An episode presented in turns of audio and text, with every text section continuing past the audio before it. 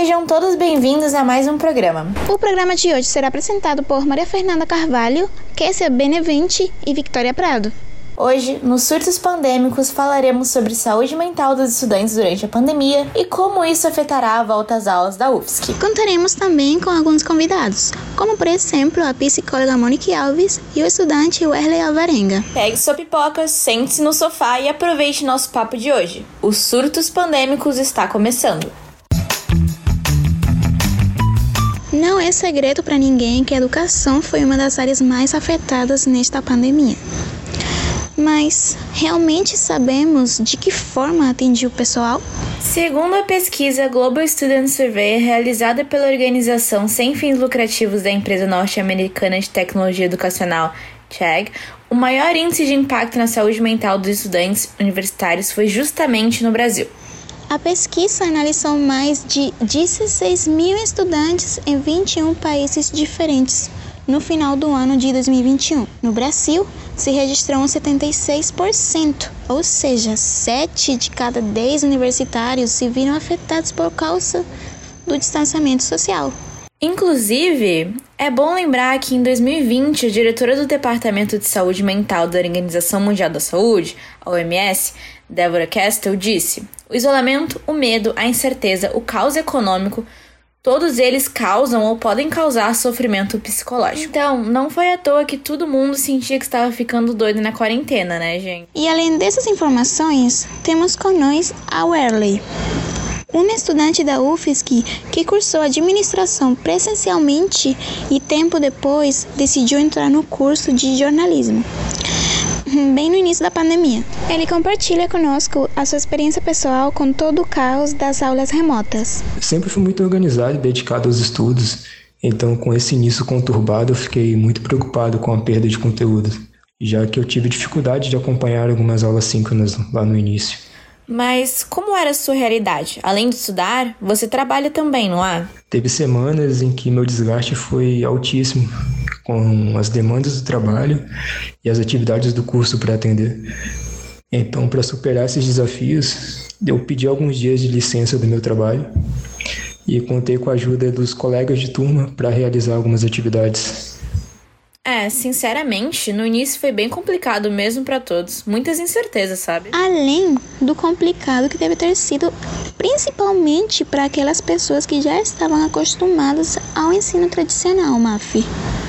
Isso, aquela rotina de ir pra faculdade, se encontrar com os amigos, bater um papo com os professores depois da aula. E, bom, dependendo do contexto de cada um, teve pessoas que se sentiram um pouco mais afetadas, como é o caso da nossa convidada Julia Guedes.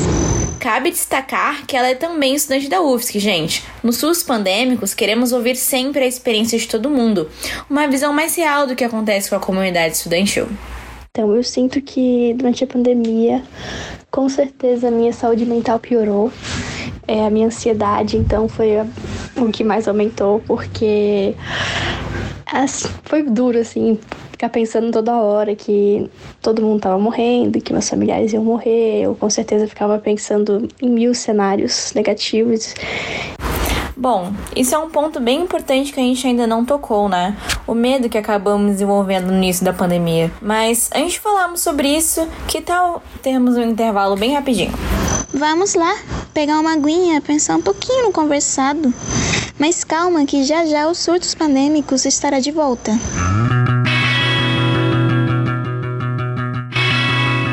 Você está ouvindo Rádio Ponto. Continue ligado na programação.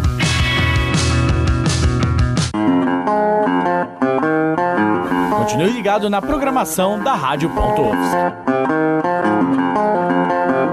Um, dois, um, dois. Rádio Ponto UFSC. É rádio e ponto.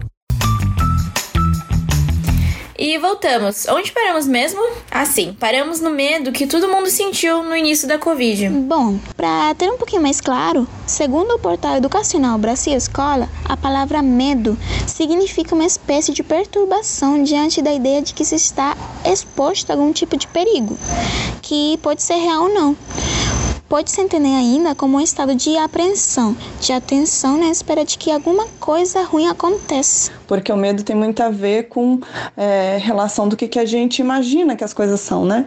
Então, enfim, para algumas pessoas foi muito difícil é, o contexto do vírus circulando em si. É exatamente, Monique. E aí onde recai a questão principal. Como que o aluno consegue focar nos estudos de uma forma, digamos, eficaz, né? Sendo que vem tudo isso acontecendo ao redor. E as estratégias que precisam ser utilizadas na hora de voltar às aulas. Após já meio que ter se acostumado com a ideia do distanciamento, né? Não se sentir vulnerável, se reincorporar a tudo de novo.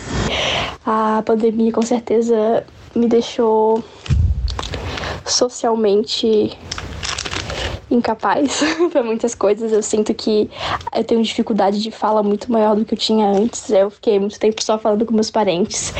É, eu não costumava fazer cal nem nada com os meus amigos. Então eu fiquei muito tempo só falando com a minha mãe e com meu pai, que é quem mora comigo. E eu sinto que a minha fala é, ficou muito prejudicada. Eu não consigo mais sustentar muitas conversas. Eu acho que isso vai ser muito prejudicial é, na volta do presencial. Creio que o retorno presencial possa ser mais desafiador para os alunos que ainda não tiveram oportunidade de conhecer o campus da UFSC, os centros de ensino e Florianópolis como um todo, mas eu tenho certeza que contando com a ajuda dos colegas de turma e com todo o apoio que a UFSC oferece, o retorno presencial vai ocorrer muito bem para todos. Isso, galera. Presencial está voltando, precisamos nos preparar. Fisicamente e psicologicamente, né, Vicky? Certamente, Kessia. Sabemos todas as adversidades pelas quais vocês, como alunos, tiveram que passar. Muitas dificuldades que também os professores passaram, vale lembrar. Mas com uma boa atitude mental e organização, temos certeza que tudo vai dar certo. E vamos todos superar essa etapa. Vocês vão se encontrar novamente ou pela primeira vez com os novos colegas. A ressocialização pode ser difícil, mas não quer dizer que seja impossível. Já para finalizar, nossa equipe quer agradecer imensamente a colaboração dos nossos convidados de hoje.